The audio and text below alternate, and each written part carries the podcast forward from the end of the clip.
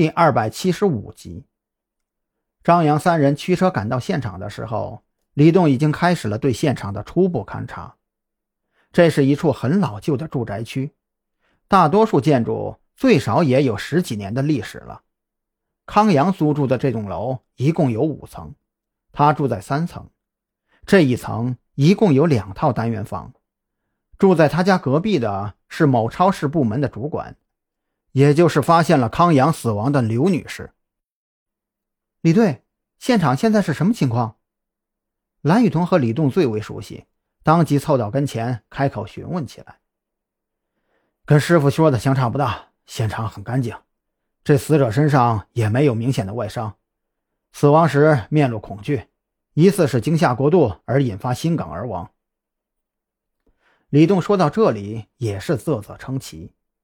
这种案子他只在卷宗里看到过，上一次在武警医院，吴有倩也是这种死法，可是赵军及时赶到，导致他并没能进入现场查看。没想到这才过去几天时间，同样的死亡方式就再次出现了。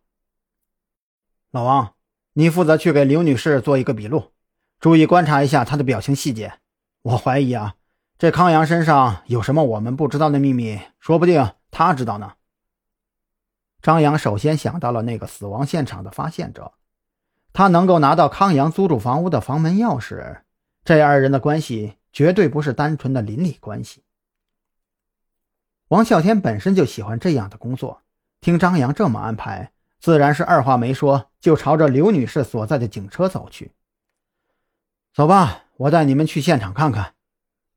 李栋被现场搞得一阵头大，以他多年办案的经验。愣是什么都没有发现，索性就当起了引路人的角色，让这两位警队精英去头疼好了。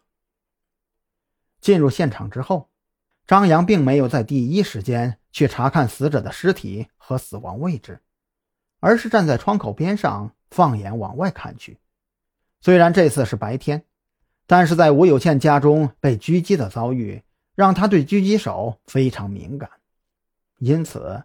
张扬决定先行观察周围的建筑高点，按照已经被捕的狙击手自负的性格进行推算。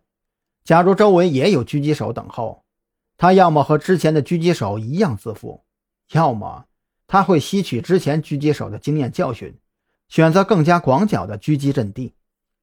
据此，张扬很快就锁定了三个狙击阵地：第一，周围最高点。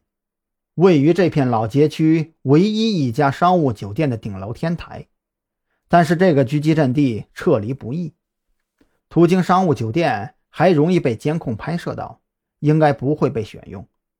第二，比那个商务酒店略微低矮十多米的高度，但是建筑非常老旧，是一栋七层老式单元房，楼道破破烂烂的，没有任何监控设施。